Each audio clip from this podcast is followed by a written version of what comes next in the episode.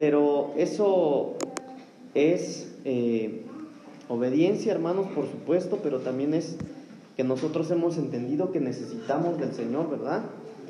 Fíjese que nosotros la tenemos fácil, hermanos. Créame que sí. Créame que para nosotros es muy fácil buscar al Señor o esforzarnos al Señor. Hay hermanos que padecen mucho, hermanos, para buscar al Señor.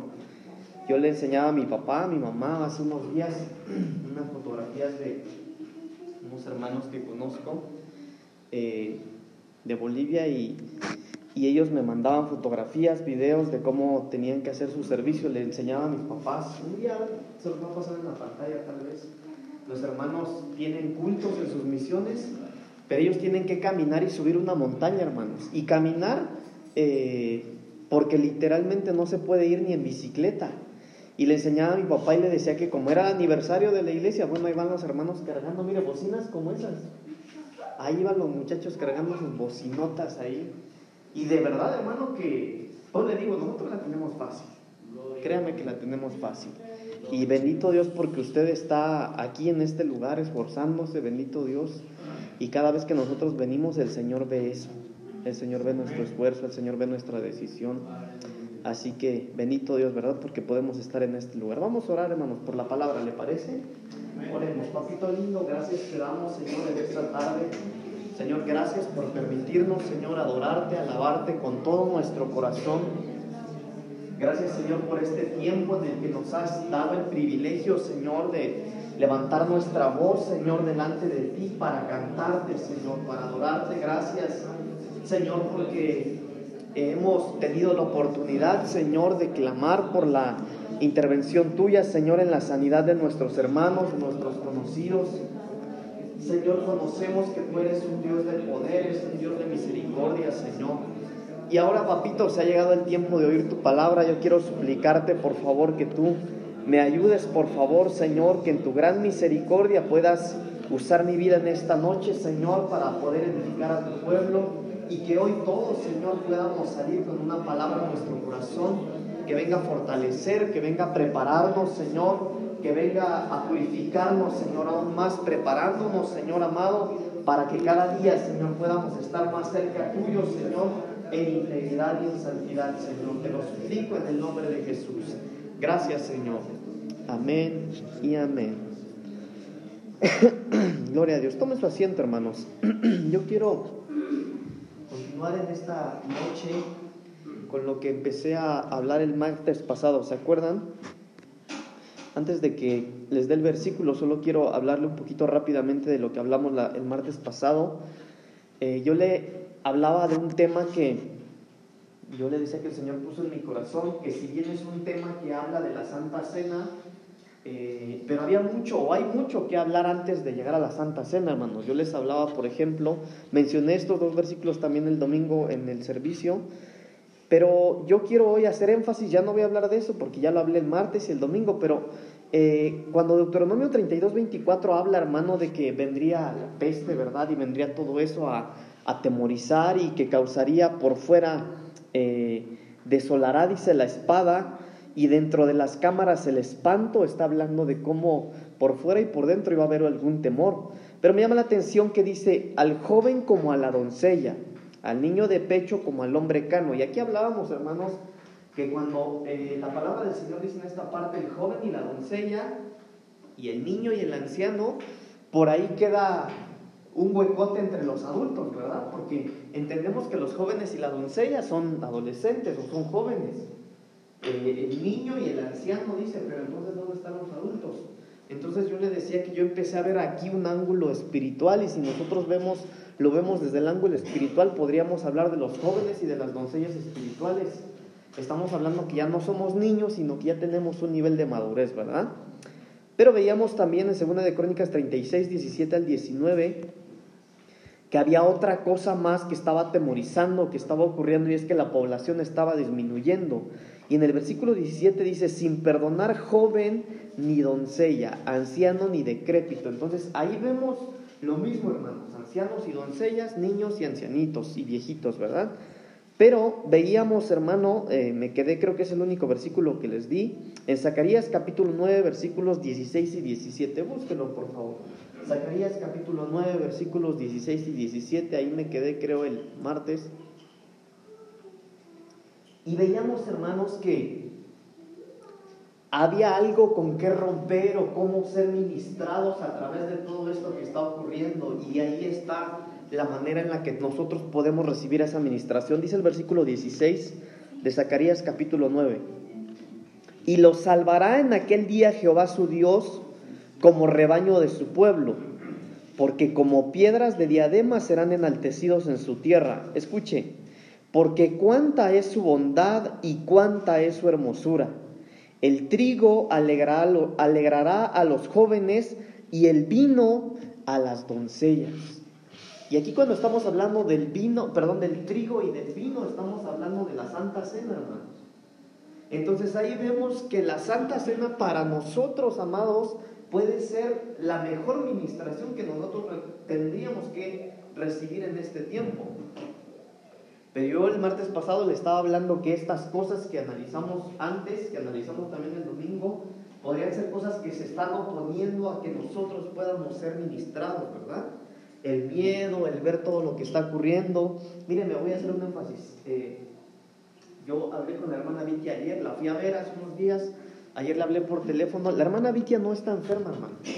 Ella está mala, sí está mala, tiene un tiene un problemita, tuvo la semana pasada un problemita de fiebre, pero no, ahorita la hermana no está grave, ya tomó la decisión de mantenerse unos días por el cuidado de su hermano. Su hermano sí está grave, el hermano Neftali sí está grave, le cuesta mucho respirar.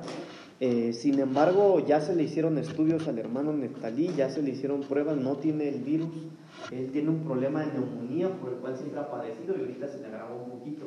Entonces no quiero que eh, que usted empiece a pensar, ay, los hermanos tienen el COVID. No, no es el COVID, hermano, ¿sale? No es el COVID. La hermana Vicky está bien, repito, ya puede hablar, está bien, incluso está trabajando, solamente que por el cuidado de su hermano tomó la decisión de, abstenerse un poquito de venir a la iglesia ahorita. Así que bueno, pero solo era un énfasis que quería compartir con usted. Entonces, eh, hablábamos, hermanos, que estas cosas que están ocurriendo pueden oponerse, ¿verdad? Pero veíamos, hermano, que nosotros antes de participar de la Santa Cena, si bien ya vimos en Zacarías que la Santa Cena, que el trigo y el vino a nosotros nos vienen a ser la administración que nos pueden ayudar contra estas cosas, antes de que nosotros podamos participar de la Santa Cena, hay cosas que tenemos que hacer. Yo sé que acá nuestro pastor cada mes nos repite los versículos y, bendito Dios, ¿verdad? Porque siempre se nos hace hincapié de que no podemos participar de la cena como si fuera cualquier cosa, hermanos. Porque la Biblia lo dice, ¿verdad? Que es juicio para nosotros mismos, que nosotros mismos nos estamos juzgando ahí. Entonces que tenemos que tener mucho cuidado con eso. Pero hay más, hay más en la Biblia, hay más cosas que nosotros tenemos que hacer antes de participar de la cena. Y por eso yo le titulé a mi tema, eh, quitando lo inmundo para la cena, ¿verdad?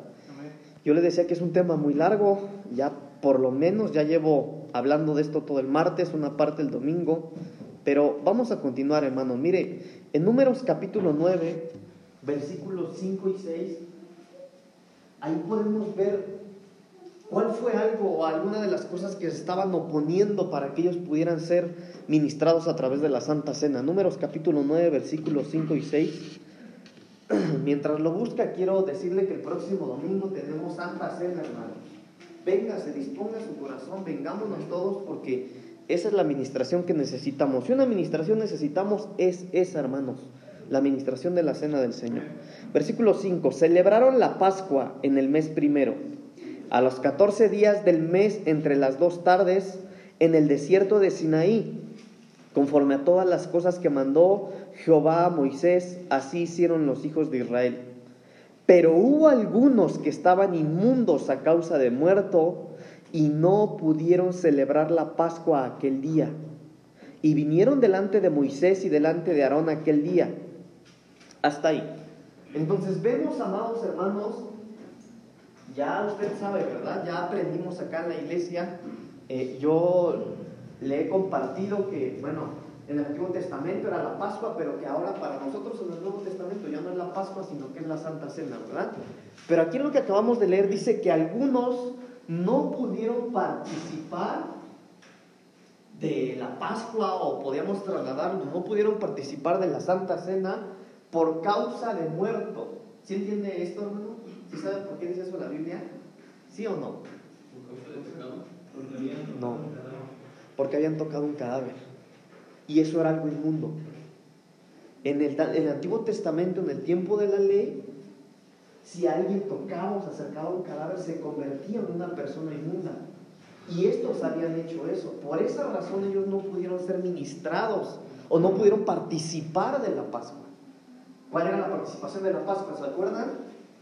¿Sí se acuerdan qué hacían en la Pascua, hermanos? ¿Qué hacían? ¿Sí se acuerdan? Era algo similar a la Santa Cena. Comían pan, comían pan y... Comían pan sin levadura y qué más? Se comían el cordero dentro de la casa. Con hierbas amargas. ¿verdad? Entonces, pero estos no pudieron porque eran inmundos. ¿Y cómo se llama el tema?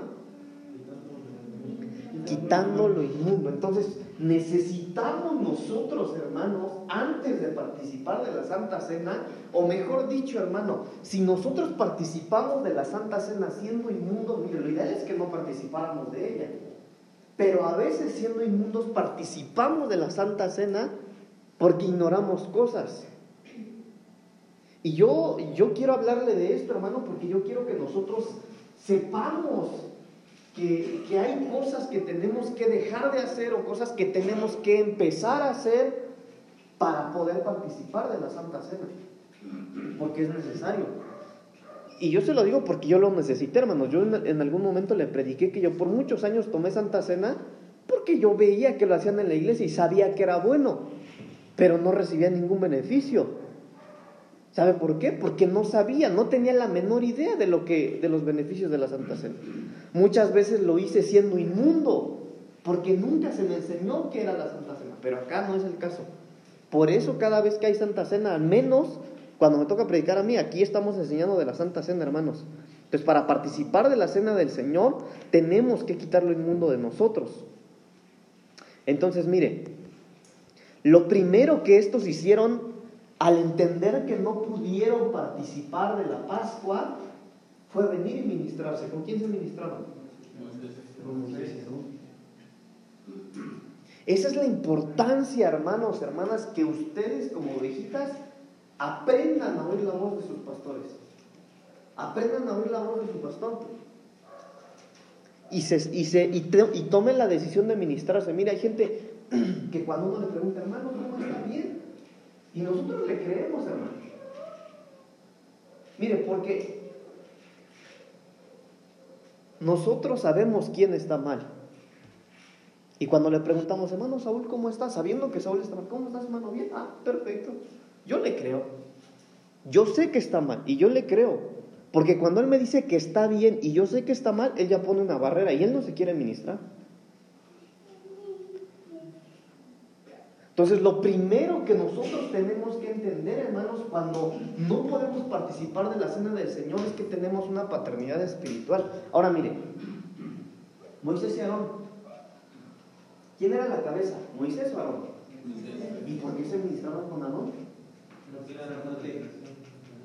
Claro, porque era, hermano, era, era siervo del Señor, estaba ahí. Ahora, también uno no puede ministrarse con cualquiera.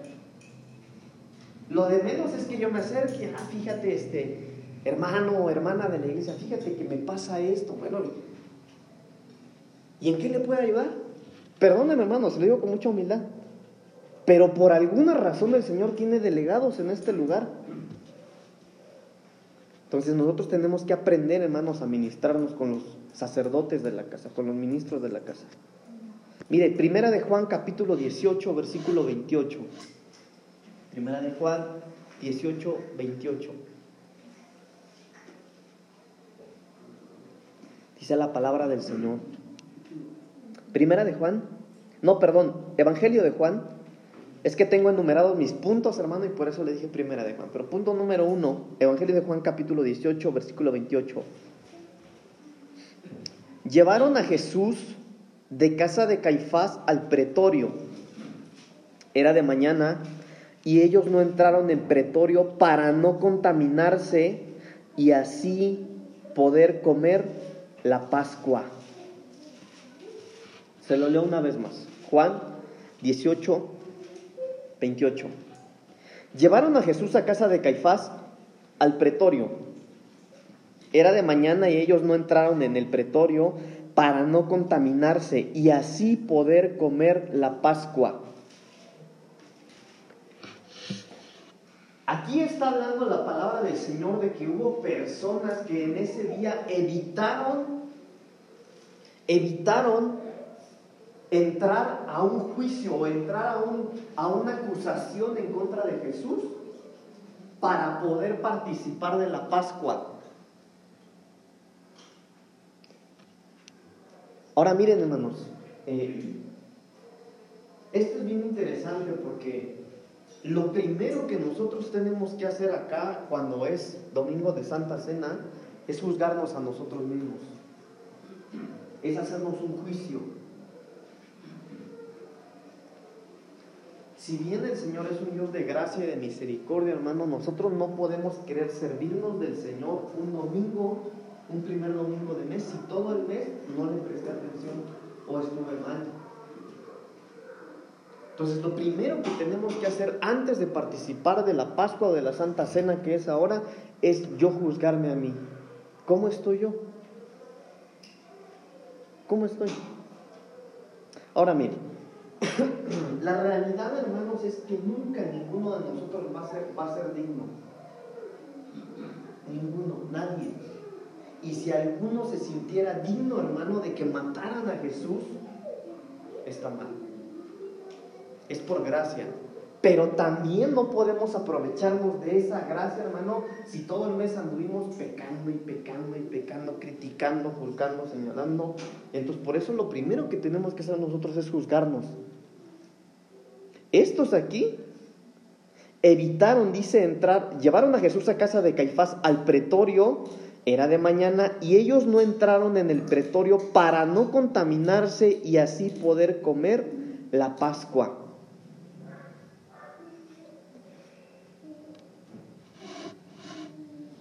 Tenemos que ser cuidadosos con esto, hermano. Miren, porque eh, la Santa Cena da libertad.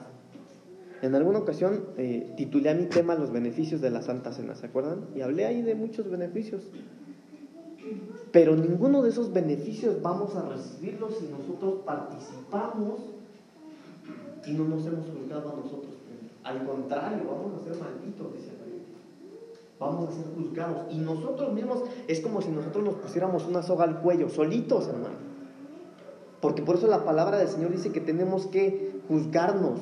Dice que el que, que participa indignamente dice, juicio, come y bebe para sí.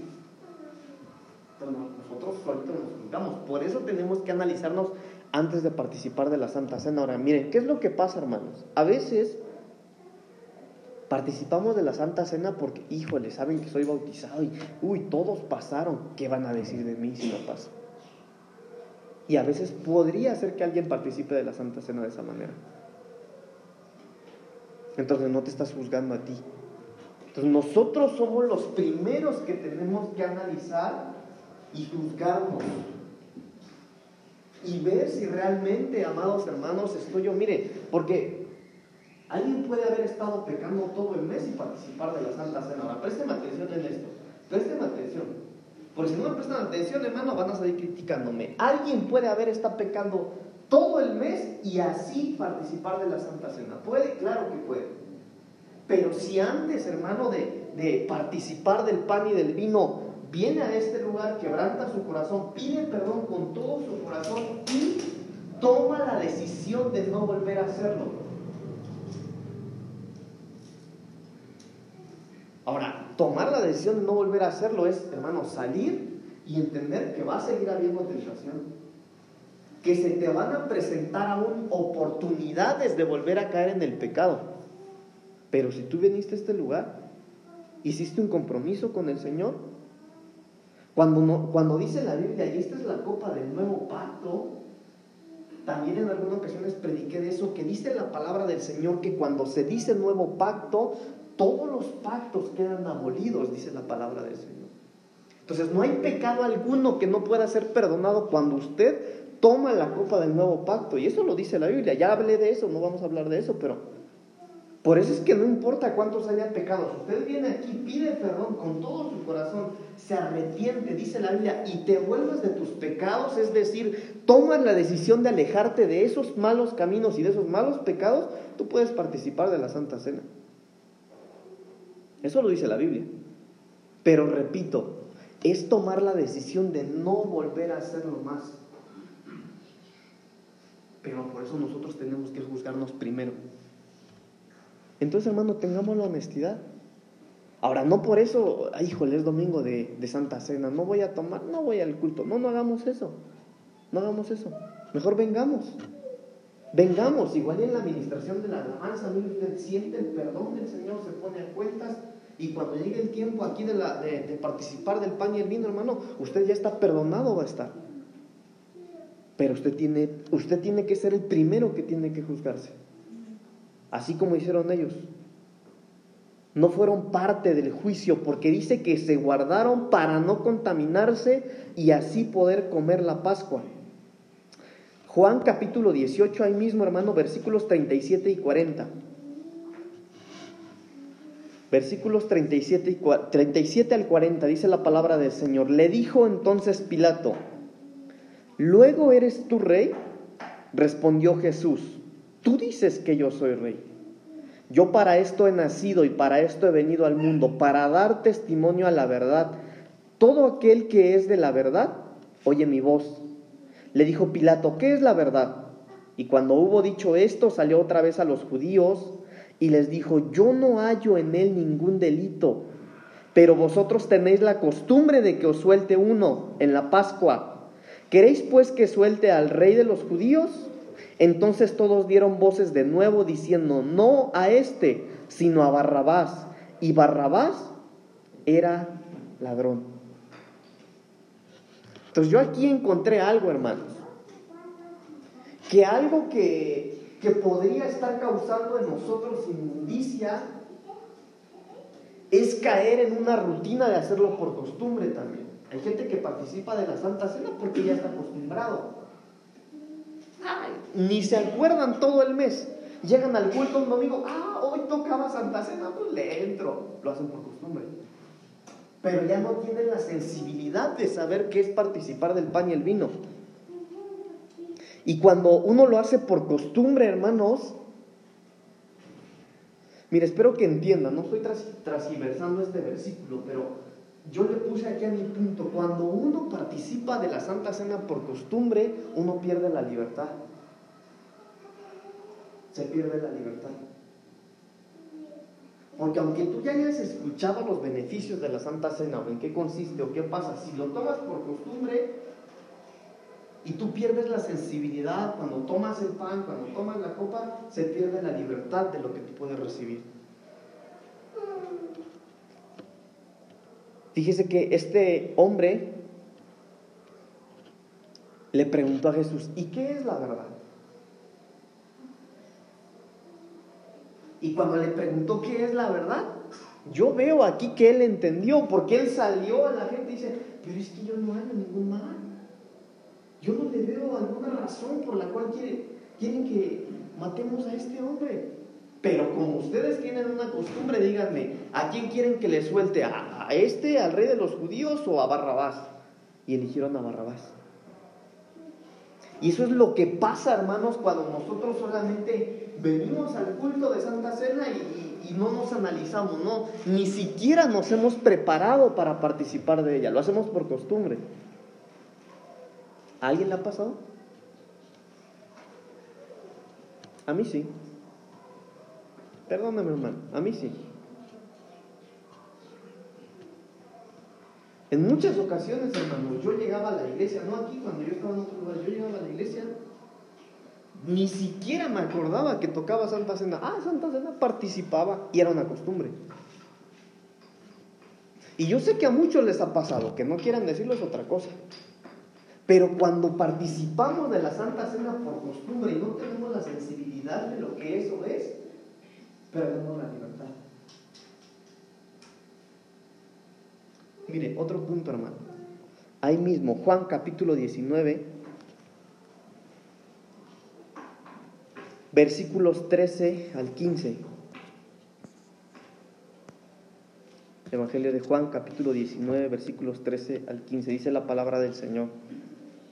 Entonces Pilato, oyendo esto, llevó fuera a Jesús y se sentó en el tribunal en el lugar llamado el enlosado y en hebreo Gábata. Era la preparación de la Pascua y como la hora sexta, entonces dijo a los judíos, he aquí vuestro rey. Pero ellos gritaron, fuera, fuera, crucifícale. Pilato les dijo, ¿a vuestro rey he de crucificar? Respondieron los principales sacerdotes, no tenemos más rey que César. Mire, esto es lo curioso, hermanos, que esa gente que estaba gritando que crucificaran a Jesús, días antes le ponían palmas al burrito que estaba entrando ahí. Esa misma gente. dejaron de reconocer su señorío. Por eso les digo, hermanos, miren, nosotros participar de la Santa Cena, hermanos,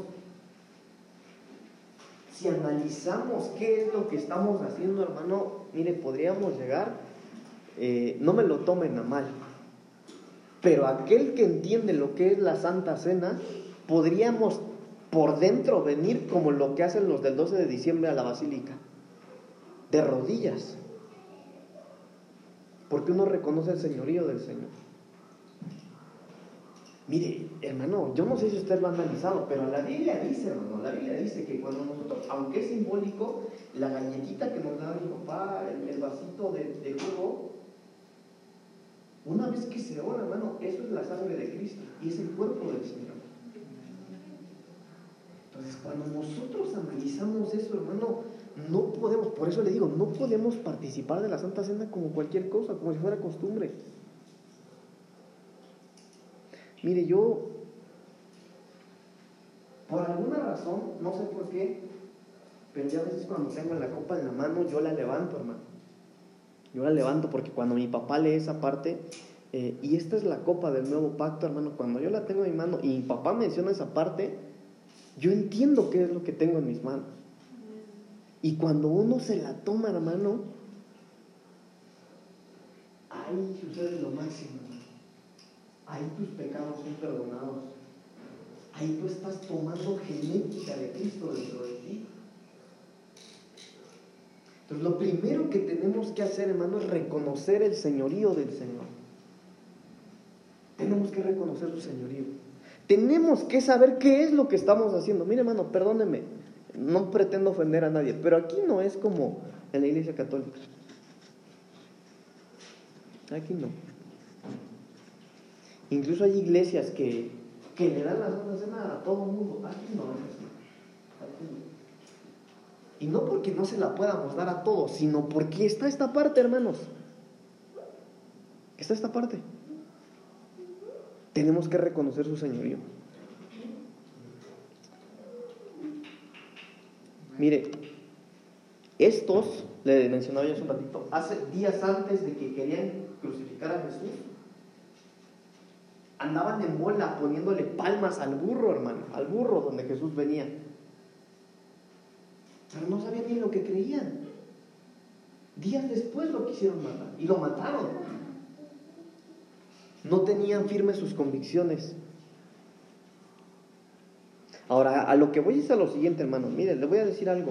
Hay gente que participa de la Santa Cena el domingo aquí, no duran, no duran ni una semana y andan revolcándose en el pecado.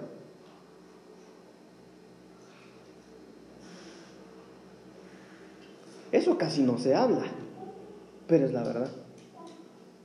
Hay gente que viene, toma el pan, agarra el pan en su mano, agarra la copa, se los toman y en menos de una semana, hermano, ya pecaron, ya la regaron, ya.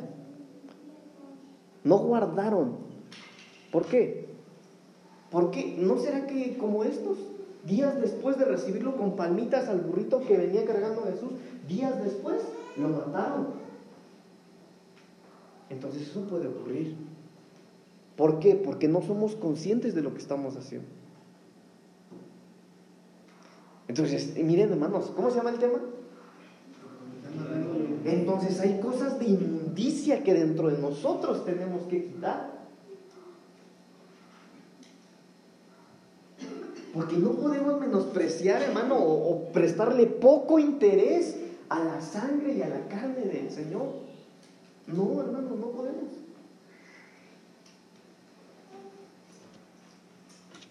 Le decía yo hace un momento, no podemos venir un domingo y querer servirnos de Cristo si todo el mes andamos en el mundo. No podemos, hermanos, no podemos. Es mejor no participar. Juan capítulo 19, versículo 31. Ahí, versículo 31 al 34 voy a leer. Dice, aquí hay algo bien interesante, hermanos. Mire, entonces los judíos, por cuanto era la preparación de la Pascua, a fin de que los cuerpos no quedasen en la cruz en el día de reposo, pues aquel día de reposo era gran solemnidad. Rogaron a Pilato que se le quebrasen las piernas y fuesen quitados de allí. Vinieron pues los soldados y quebraron las piernas al primero y asimismo al otro que había sido crucificado con él. Mas cuando llegaron a Jesús, como le vieron ya muerto, no le quebraron las piernas. Pero uno de los soldados le abrió el costado con una lanza y al instante salió sangre y agua. El de la Pascua. Mire, yo, yo, yo veo aquí algo bien interesante, hermano, porque según la costumbre, no solamente una vez ya muerto le tenían que cortar las piernas al, crucificado. Eso es lo que hacían con todos, hermanos. Incluso aquí en lo que acabamos de leer, si bien sabemos, ¿verdad?, que Jesús fue crucificado y al lado de él dos más, bueno, a los dos de al lado le mocharon las piernas, se las cortaron. Y dice la idea que cuando iban con Jesús lo vieron ya muerto, dijeron, no, ¿para qué?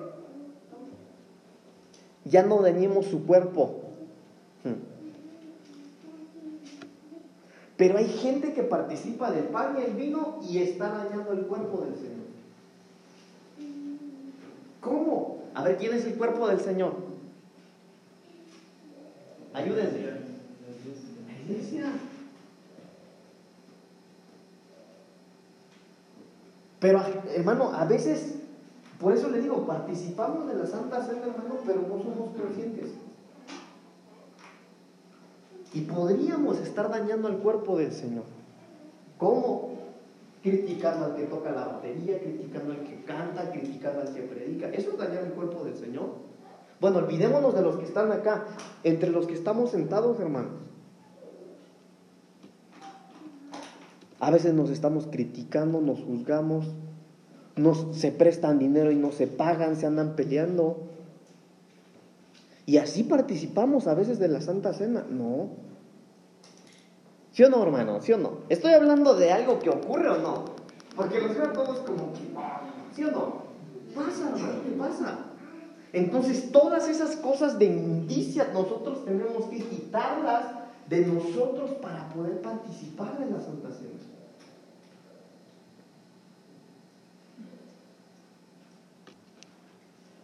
A veces, miren, no, es el caso, les voy a decir algo. Voy a decir algo, pero no quiero que piensen que por eso no vino mi esposa. Mi esposa no vino aquí porque tuvo otras cosas que hacer, no porque discutimos o peleamos, ¿sale? Que quede claro, porque a eso voy. Pero a veces, hermano, puede ser que el día de Santa Cena peleé con mi esposo o mi esposa, no le hablo, venimos peleados, enojados. Hasta el divorcio le pedí, pero voy a participar de la Santa Cena. No. Novios. Pero quieren participar de la Santa Cena.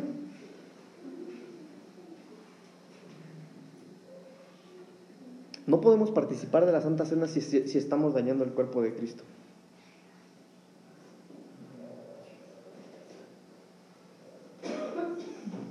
¿Sabe que a veces erróneamente nosotros podemos hacer cosas en las que creemos que estamos bien, hermanos? De verdad. Por ejemplo, este tema de la Santa Cena, hermanos, es muy profundo porque la primera vez que yo les prediqué de Santa Cena aquí empecé a hablarles con un versículo. Yo les decía que en Juan 6:66, fíjese, 666, Juan 6:66 dice, y desde ese momento muchos tomaron la decisión de ya no seguirlo, de ya no caminar con él. ¿Y sabe de qué? ¿Sabe qué fue, de, de qué habló Jesús cuando muchos de sus discípulos, búsquelo por favor, Juan 6:66, ¿qué dice? ¿Alguien me lo Sí, por favor, hermano.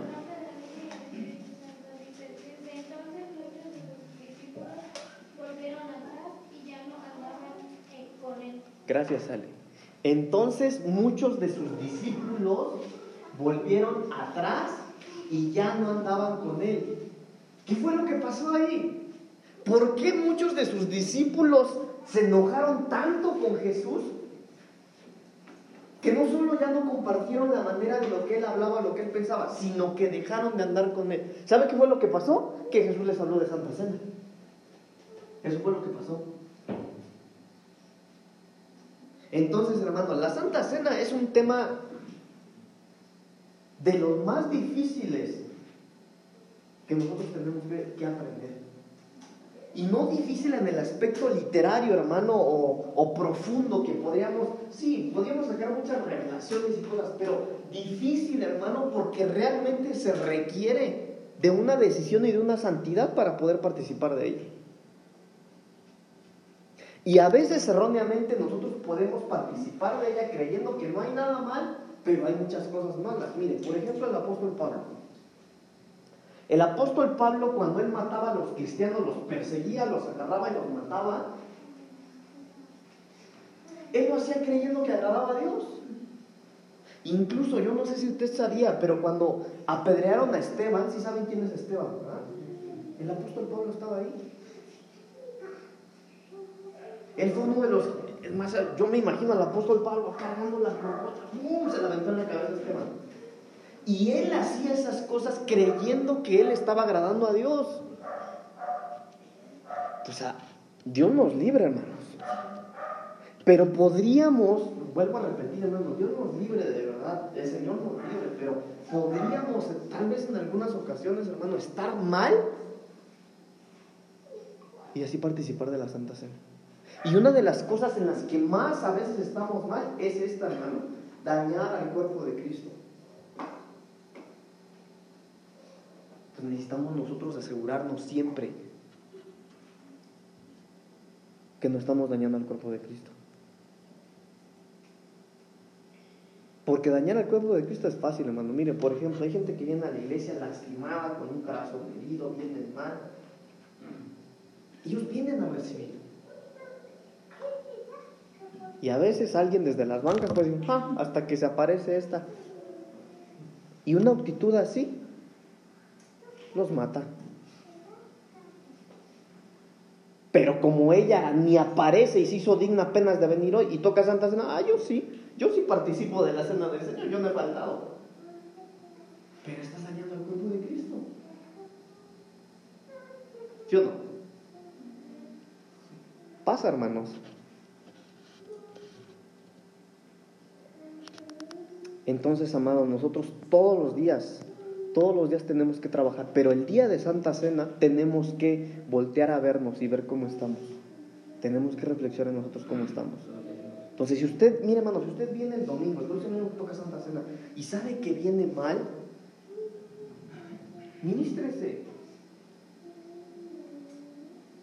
Yo a veces, hermano, mire, no tendría que hacerlo, de verdad que no tendría que hacerlo, pero he tenido que hacerlo, hermano. A veces cuando yo hablo con alguien, le digo, mire, por favor, deje de verme por fuera, no vea mi edad. Piense que ni me conoce. ¿Sabe por qué? Porque a muchos les estorba que yo no sea tan grande de edad. ¿Qué me va a enseñar ese a mí? ¿Piensan algunos? De la iglesia, hermano. Entonces yo he tenido que decirle, mire, déjeme verme por fuera. Porque yo soy un siervo de Dios, hermanos. Y se los digo con mucha humildad. Pero es necesario, hermano, que nos ministremos. ¿Por qué usted, hermano, no va a participar del pan y el vino si el Señor lo preparó para todos los que venimos a este lugar? Entonces, si no participamos de Él, hermano, es porque nosotros no queremos ponernos a cuentas o tomar la decisión de vivir bien delante del Señor. ¿Sí o no? Claro, hermanos. Mire, ¿cuánto tiempo llevo? No saben, ¿verdad? ¿Son siete y media? Bueno, vamos hermanos, vamos a Lucas capítulo 5, versículos 37 y 38. De esto hablé muchísimo, me tardé dos prédicas en esto, pero es necesario hablarlo. Lucas capítulo 5, 37 y 38 dice la palabra del Señor. Y nadie echa vino nuevo en odres viejos. De otra manera el vino nuevo se romperá, los, perdón, mire otra vez, y nadie echa vino nuevo en odres viejos. De otra manera el vino nuevo romperá los odres y se derramará, y los odres se perderán. Mas el vino nuevo en odres nuevos se ha de echar, y lo uno y lo otro se conservan. Entonces hoy hablamos mucho, ¿verdad? Pero mira lo interesante, hermano, porque yo vi algo aquí cuando la Biblia habla del vino. Lo primero que yo veo es que si nosotros ponemos vino nuevo en un odre viejo, ¿qué es lo que ocurre? Dice según el versículo que acabamos de leer. Se derrama. Se derrama.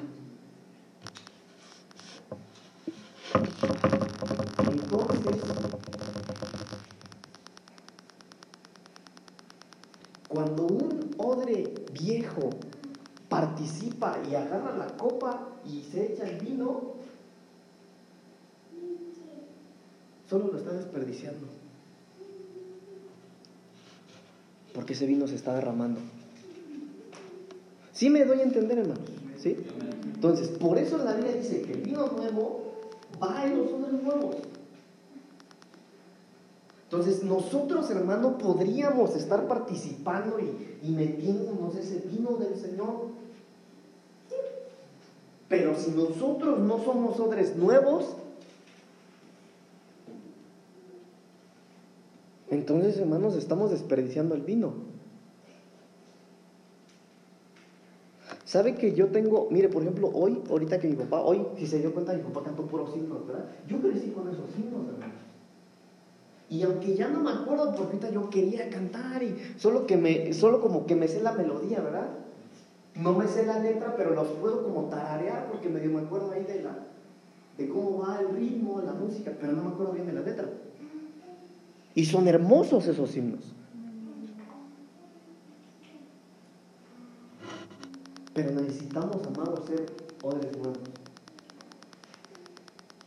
Mire, hermano, nosotros todos los días tenemos que entrar a la presencia del Señor. Por ejemplo, yo tengo predicaciones, hermanos, que a mí Dios me dio hace 15 años que me convertí.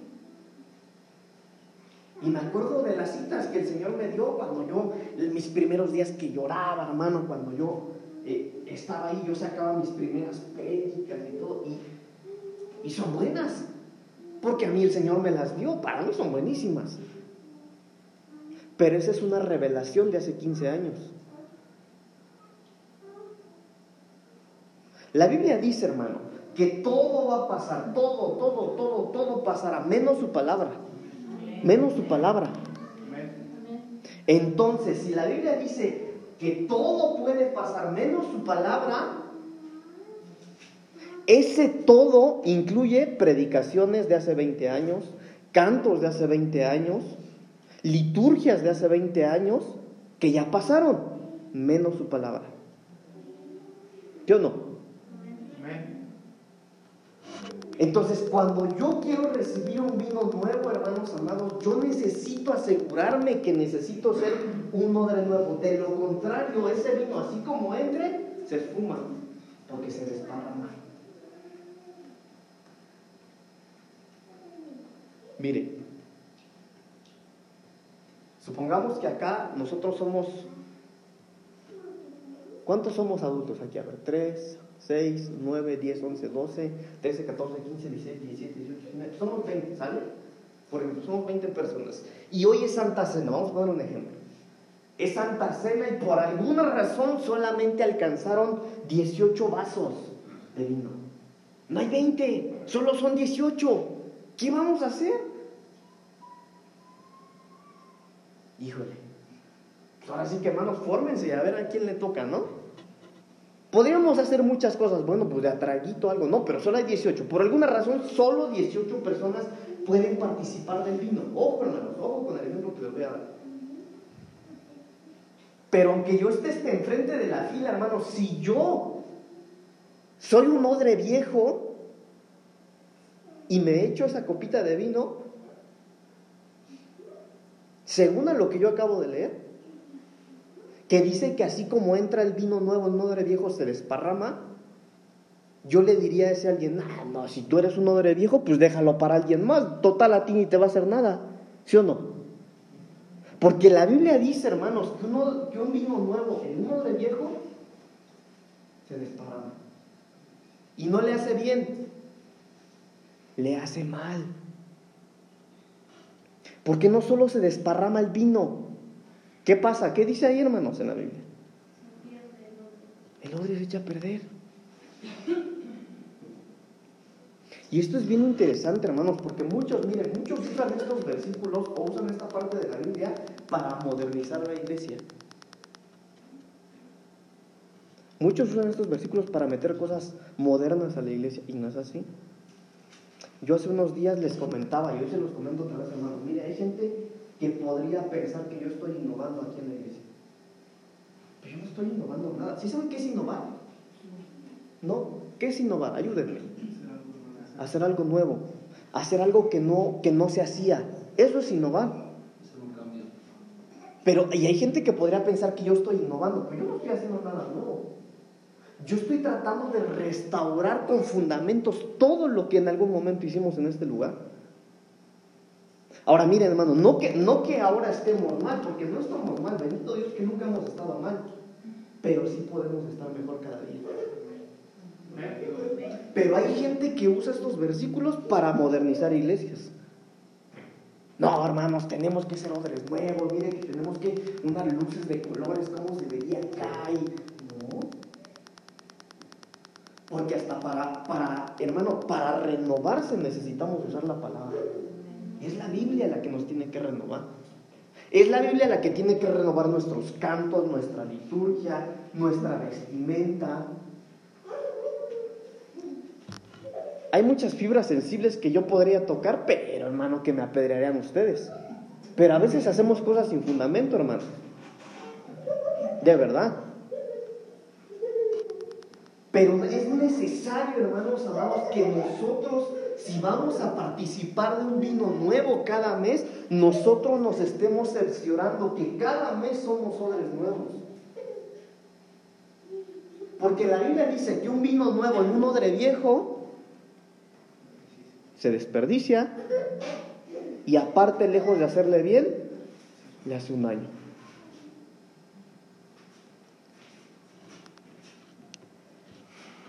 Y el, renovarse o el ser un odre nuevo, hermano, no precisamente depende de que, ah, bueno, ok, este, ya me renové, ya voy a aceptar cantos nuevos, o voy a escuchar predicadores nuevos, o me voy a vestir diferente. No, no, no, no, no. ¿Sabe de dónde empieza? Por la mente. Por la mente. Nosotros necesitamos, hermanos, ser liberados de la mente. ¿Se acuerdan que cuando les hablé de la, de la administración, de la administración del, del cuerpo, del, del, alma, del espíritu? ¿Se acuerdan? Y de las administraciones, porque, híjole, hermano, mire, nosotros necesitamos participar de la Santa Cena con una mente en libertad, no una mente cautiva. Pero una mente liberada, hermano, es una mente renovada, es un hombre nuevo. Hay gente que participa de la Santa Cena, hermano, y, y participan porque se sienten mal. Por ejemplo, hay gente que, o hay iglesias que cuando es día de Santa Cena, ¿saben de qué les predican? De la Semana Santa. Y hacen sentir mal a la gente, hermano. Y hacen llorar a la gente. Todos participan de la Santa Cena. ¿Saben por qué? Porque nos hicieron sentir mal. Les hablaron de que Jesús cargó su cruz y le enterraron los clavos. Y está el predicador y la gente aquí en medio de la noche, oh no, no, no, no, no, no, ¿cómo es posible? Claro, les están tocando el alma. Y por eso participan de la Santa Cena, porque les manosearon el alma. Pero no, hermano, mire, y, y, y entiéndame lo que le quiero decir, hermanos amados, miren. El yoga, por ejemplo. La práctica del yoga también es un manejo del alma. Entre muchas otras prácticas, no me voy a meter en eso, pero hay muchas prácticas que manejan el alma y llegan a un punto en que la gente sana con esas cosas. Porque la gente sana. La acupuntura y muchas otras cosas. La gente sana, ¿saben por qué? Porque se metieron a su alma y programaron, desprogramaron cosas que les causó una sanidad en su cuerpo. ¿Funciona? Sí, sí funciona. Pero lo que no se les dice, hermanos, son las consecuencias que vienen después. Por eso hay gente que viene a la iglesia, pastor, fíjese que no sé por qué razón mi matrimonio no está funcionando. No sé por qué razón, si yo era sano, yo ni me enfermaba, pero miren ahora, claro. Pero qué tal estaba ahí con los piecitos cruzados y las manitas haciendo el yoga. Pero la diferencia, hermano, mire, y esas son ministraciones que haces en el alma, pero nosotros acá en la iglesia hacemos lo mismo. Porque la Biblia aprueba que nosotros lo hagamos, número uno, con la palabra y número dos, con el Espíritu Santo. Pero hay gente, hermano, que puede hacer eso, pero chantajeando a la gente. Por ejemplo, si Saúl yo ahorita le digo, hermano, ponte ahí una música clásica instrumental y vamos a orar. Uh, hermano, se va a sentir bonito. ¿Saben por qué? Por lo que les expliqué el otro día, la luz de la Biblia, hermano. Que inconscientemente el alma se empieza a ministrar por los oídos. Pero de repente, hermano, ponte ahí un, un merengue, una salsa. ¡Ah, qué tristeza, hermanos! Todos, ¡ah, mueve el piecito! ¿Sabe por qué mueven el piecito? Porque se ministra al alma. Los ritmos en la música, hermano, ministran el alma. Por ejemplo, ¿cuántos vinieron el 15 de septiembre? No, yo soy cristiano, ¿verdad? Mire, porque algunos no vinieron porque lo ven mal, pero ¿qué tal la música de mariachi? Aleluya, ¿verdad? ¿Sí o no? Hermanos, los odres viejos se dañan con el vino nuevo. Eso dice la Biblia.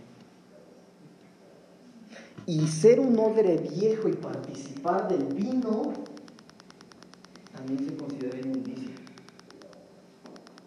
Porque el vino se desperdicia. Se desperdicia. Miren, hermano, nosotros aquí en la iglesia, ya voy a terminar, ¿sale? Porque ya se me están ya voy a terminar. Pero nosotros aquí en la iglesia, hermanos, eh, yo no sé si usted puede ver lo que el Señor está haciendo, porque el Señor está haciendo cosas. El Señor está con nosotros, hermanos. El Señor está con nosotros. Y, y en medio de todo el mover y las cosas que están pasando, las cosas que se están haciendo en la iglesia, yo veo el respaldo del Señor en hacemos. Pero podría, Dios nos libre, pero podría ser que en una de esas cosas nosotros nos desviemos.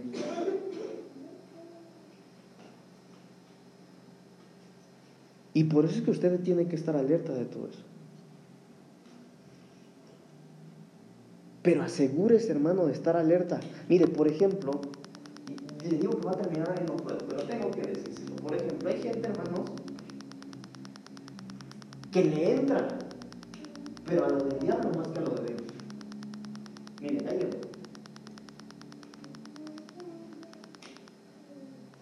Hay gente que cuando hay un mover del Espíritu Santo en la iglesia, ser cierto. ¿No creen? Si de repente hay profecía en la ¿qué profecía ni qué profecía? Si de repente por aquí, hermano, alguien ministra liberación, ¿qué liberación ni qué liberación? ¿No le creen a nada de lo de Dios?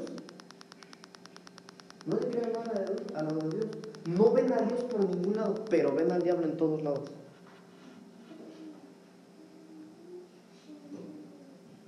Se oyen balazos en la noche por su casa. Ay, la sangre de Cristo.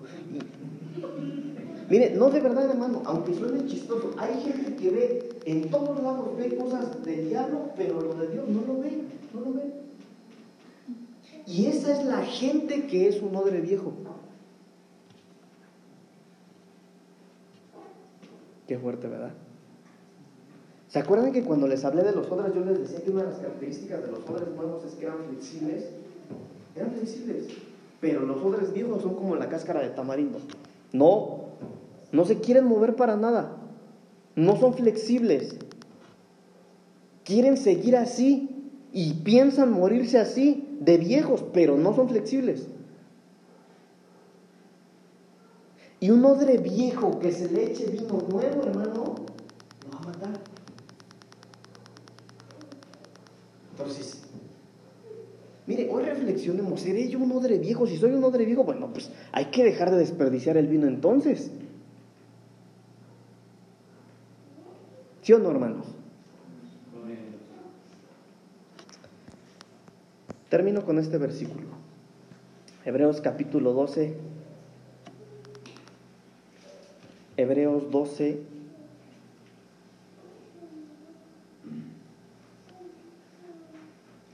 Déjeme ver hasta dónde le leo. Versículo 5 nada más. Dice la palabra del Señor. Porque aún no habéis resistido hasta la sangre, combatiendo contra el pecado y habéis ya olvidado la exhortación que como a hijos se os dirige, diciendo, Hijo mío, no menosprecies la disciplina del Señor, ni desmayes cuando eres reprendido por Él. Y usted puede seguir leyendo en su casa, pero me llama la atención el versículo 4. Aún no habéis resistido hasta la sangre. ¿Sabe qué es lo que a mí me dice esta expresión? Hermano, que nosotros tenemos que resistir hasta la sangre contra el pecado. Que nosotros tenemos que guardarnos, hermano, no importa cuánto nos cueste para poder participar del pan y vino. Por eso es mejor, hermanos, mire, de verdad, es mejor que cuando haya Santa Cena, si no se siente bien, no lo hagamos, no lo hagamos. Si yo estoy dañando al cuerpo de Cristo, si por ahí ando criticando, si por ahí ando buscando, hermano. Si yo acabo de pelear con mi esposo, con alguien de los hermanos, si yo, si yo no estoy bien, si yo estoy pecando y me excuso diciendo, ah, no, bueno, es que yo peco y me cuesta, pero Dios sabe que quiero. Mire lo que dice acá. No, porque aún no habéis resistido hasta la sangre combatiendo contra el pecado. Ahora, mire cómo lo dice. Hasta la sangre. Entonces, no, mire, en otras palabras, lo que dice este versículo es, no, a mí no me digas que realmente estás trabajando con tu pecado porque no te veo lleno de sangre. Entonces necesitamos nosotros verdaderamente que estarnos esforzando, hermanos, para vencer la carne y venir y gloriarnos de nuestro pecado y decirle Señor, yo sé que no soy digno de participar de tu cuerpo y de tu sangre, no soy digno, Señor, pero tú sabes que me he guardado para ti. Por eso digo, no podemos participar de la Santa Cena y en la misma semana caernos, hermanos. Entonces eso ya es una burla. O vengo muy regañón, ¿verdad? Gálatas 5.1, con esto termino. Dice la palabra del Señor, no lo abran. Dice Gálatas 5.1, estad pues firmes en la libertad con que Cristo nos hizo libres y no estéis otra vez sujetos al yugo de esclavitud. Mantengamos esa libertad, hermanos. Es más, gloriémonos cada día de la libertad que el Señor nos ha dado. Hoy, mi hermano, no salga usted aquí enojado porque yo lo regañé. No salga hoy con la actitud de, ah, bueno, sí, bueno, yo entendí la palabra del Señor. Sé que no puedo participar de la Santa Cena así como estoy, pero bueno, aprendí esto, aprendí esto, primer punto, segundo punto. Bueno, algo tendré que hacer yo para que el domingo que venga yo pueda participar dignamente de la Cena del Señor. Me cuesta tal vez, pero lo voy a hacer. Si usted llega el domingo, hermano, después de lo que yo prediqué hoy, si bien si llega el domingo y usted no participa de la Santa Cena, usted va a dejar plantado al Señor. Porque tenemos días para ponernos a cuentas.